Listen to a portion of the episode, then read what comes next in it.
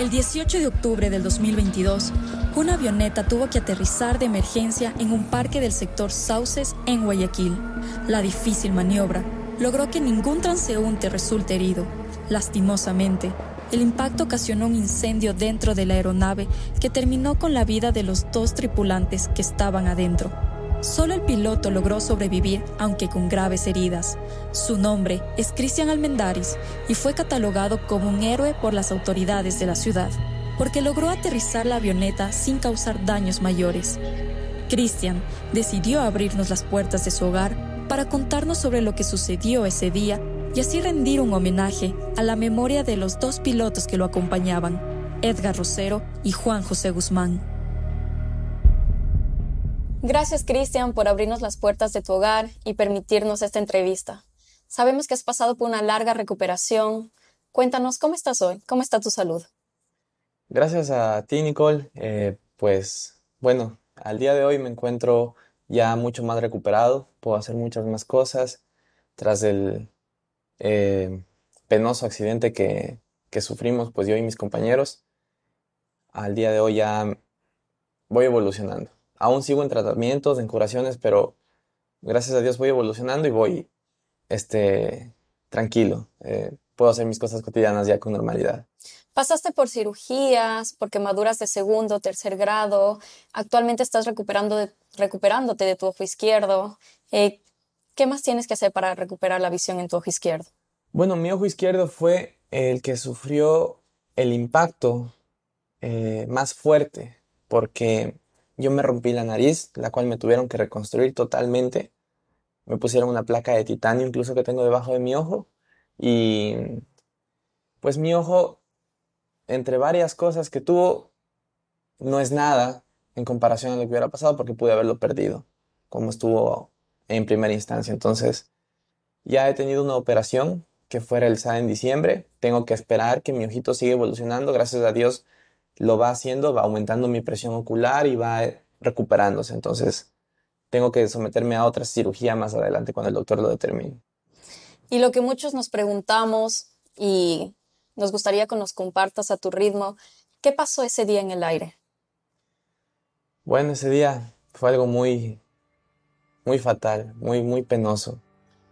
Yo compartía cabina con dos mejores amigos. Uno de ellos era como mi padre y el otro era como mi hermano, el capitán Edgar Rosero y el capitán Juan José Guzmán. Veníamos de Manta, veníamos tranquilos eh, en, una, en un vuelo de placer, simplemente como amigos. Entonces, al llegar a Guayaquil, tuvimos complicaciones y dentro de esas complicaciones fue este, una apagada completa del motor. Entonces nos encontrábamos encima de la ciudad. Nos declaramos en emergencia pero ya cuando la torre de control nos, nos dijo que aterricemos, ya fue muy tarde. Yo regresé a ver al aeropuerto.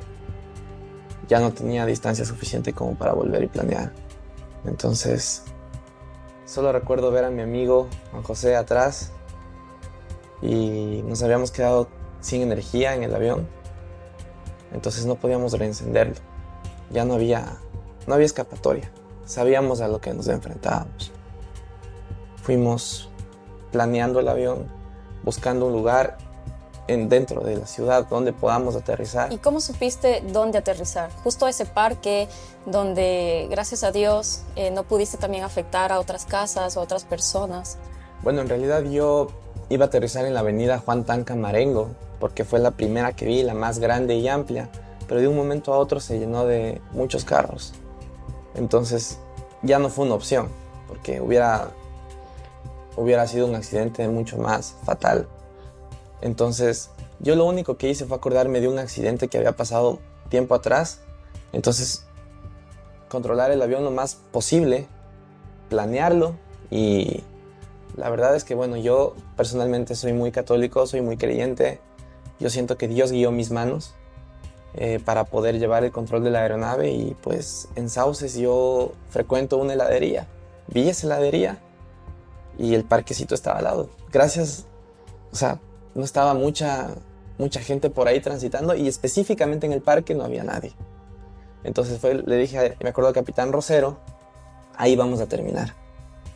Entonces, y cuando le dijiste, ahí vamos a terminar, eh, ¿qué conversaciones tuvieron en esos momentos previos donde ya sabían que iban a estrellarse?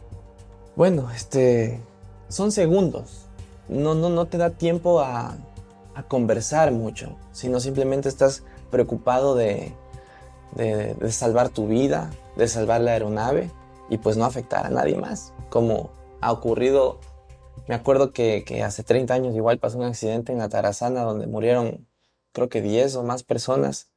Entonces, no quería eso, yo no, yo no pudiera con eso. Entonces, planeamos hacia allá.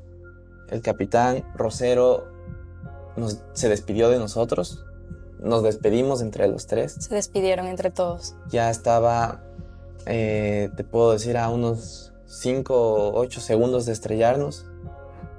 Entonces yo comencé a planear el avión para llegar justo ahí, justo al parque donde yo quería. Llegamos, nos- como te digo, nos despedimos y eso fue todo.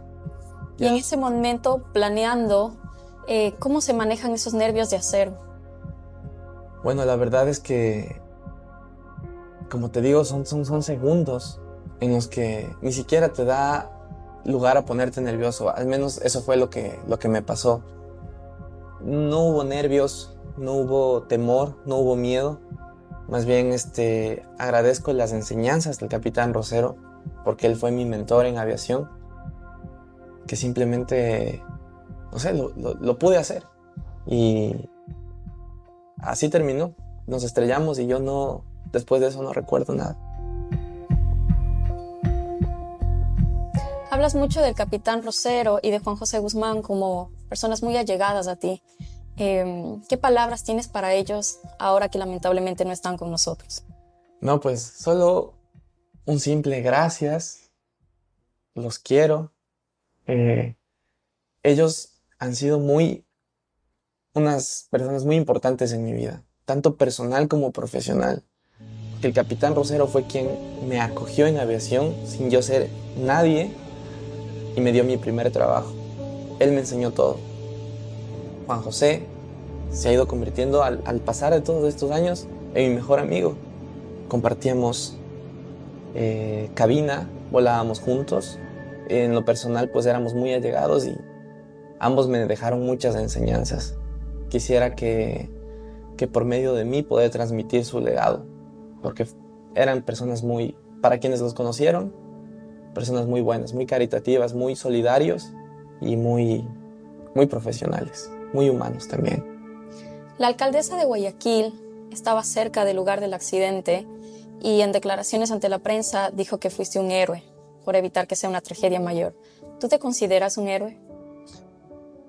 He visto las publicaciones y la verdad de corazón yo no me considero ningún héroe, como lo han dicho, porque lamentablemente un héroe es quien salva vidas. Y en mi caso fallecieron mis dos mejores amigos.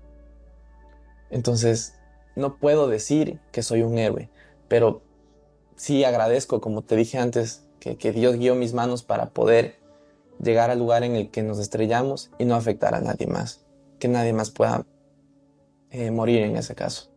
¿Has ido de nuevo al lugar donde fue el accidente, conversar con las personas que te ayudaron? He ido varias veces. Eh, al principio no podía porque estaba muy, muy, muy triste acordándome de los sucesos, pero he ido ya como unas 10 veces. He conversado con las personas ahí.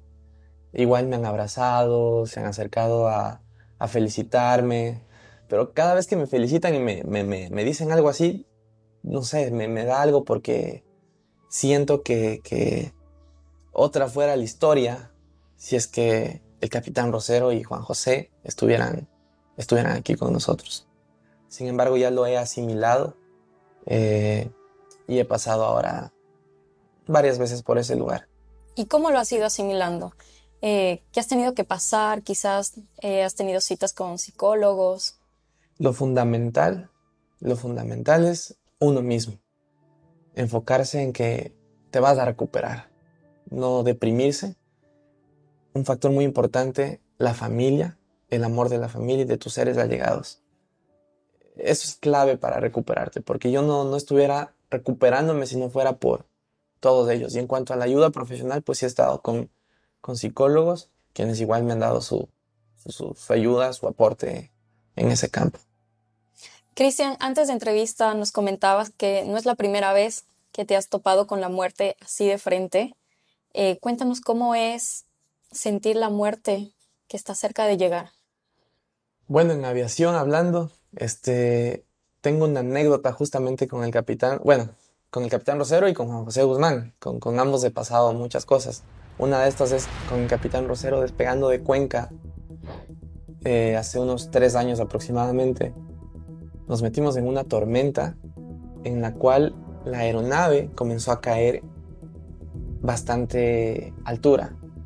Entonces perdíamos altitud, perdíamos altitud, nos sacudíamos, estábamos con unos pasajeros de Estados Unidos y todo en el avión se revoltaba, pero pude, yo estaba en ese entonces volando, eh, haciendo las funciones de copiloto y pude mantener la calma para poder hacer todos los seteos y, ayudar mucho al capitán Rosero, quien era quien estaba volando. Entonces ese día sentimos que algo podía habernos pasado porque estábamos entre montañas, una tormenta, perdíamos altitud, pero logramos salir. Y cuando salimos de las nubes, eh, ya era un cielo azul, brillante.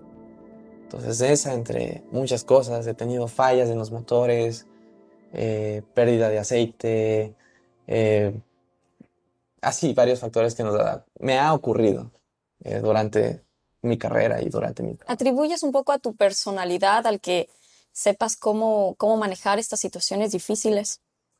Bueno, yo toda mi vida he sido un poco tímido, un poco...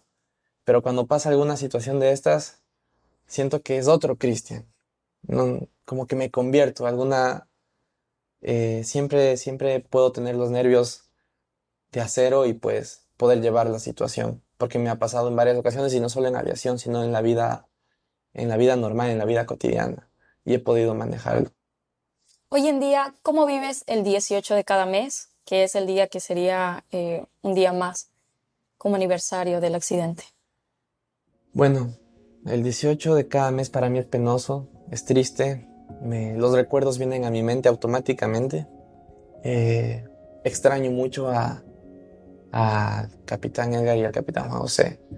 Eh, es una fecha que queda, quedará grabada para siempre y aunque es penoso por, por ellos y por sus familias, a quienes yo considero y quiero mucho, pues también es un cumpleaños nuevo para mí, porque volví a nacer. Volví a tener la oportunidad de vivir.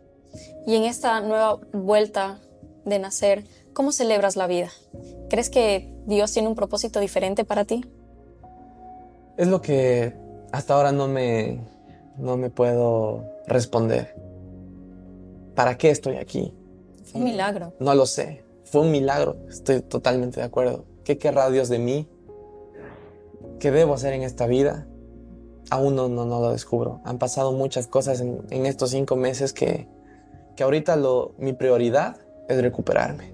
Recuperarme para estar al 100% y si, y si Dios me permite regresar a los cielos y volar, pues lo seguiré haciendo profesionalmente como lo he venido haciendo.